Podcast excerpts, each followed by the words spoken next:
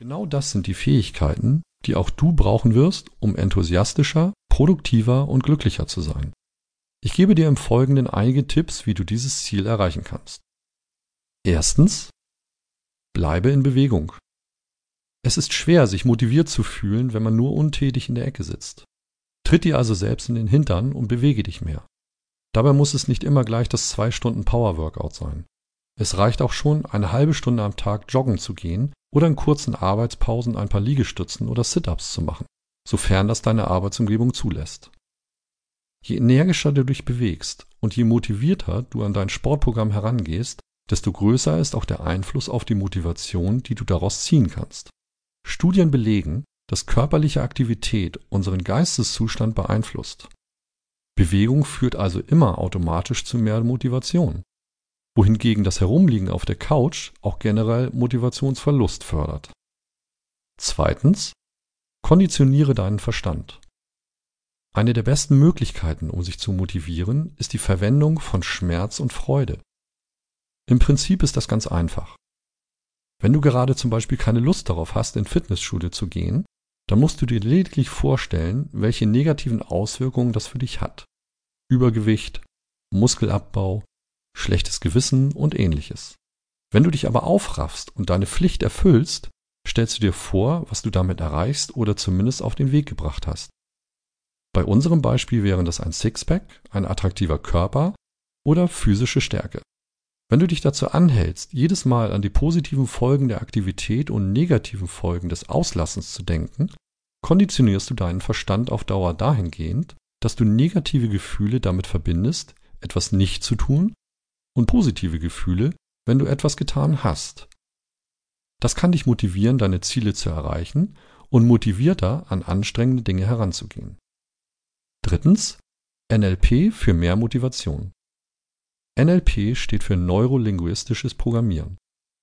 Dabei handelt es sich um eine Methode zur Beeinflussung der eigenen psychischen Ausrichtung.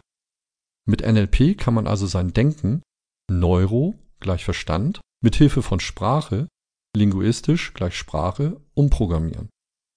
Auf diese Weise kann man seine Motivation jederzeit und überall steigern. Selbstverständlich erfordert das etwas Übung.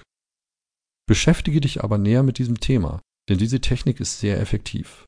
Du lernst deinen Verstand und deine Wahrnehmung so zu beeinflussen, dass diese perfekt auf deine persönlichen Ziele zugeschnitten sind.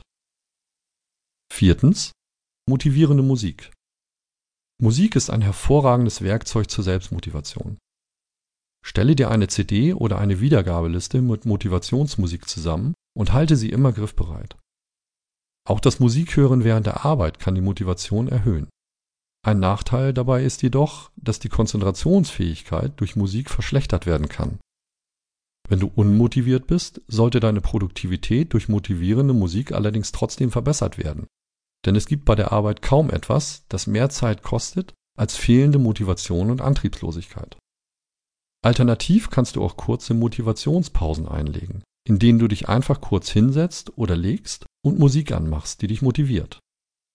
Schließe die Augen und stelle dir vor, was du erreichen kannst, wenn du auf dein Ziel hinarbeitest. Überlege dir, was am Ende des Weges auf dich wartet und stelle dir vor, wie du dich fühlen wirst, wenn es soweit ist und du dort angelangt bist. Fünftens. Ziele setzen. Wenn du nicht nur Motivationsmethoden, sondern auch Zielsetzungsstrategien anwendest, kannst du das Maximum aus deiner Motivation herausholen.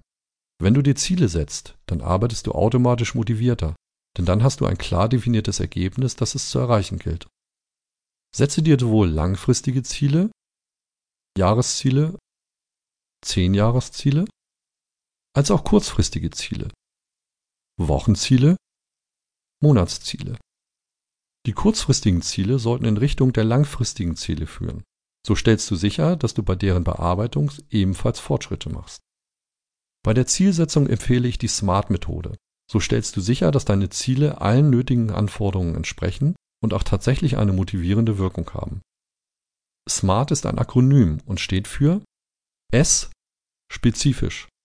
Ziele sollen nicht vage, sondern so eindeutig und präzise wie möglich formuliert sein. M. Messbar. Die Zielerreichung muss messbar sein. A. Akzeptiert. Man sollte sich der Verfolgung des Ziels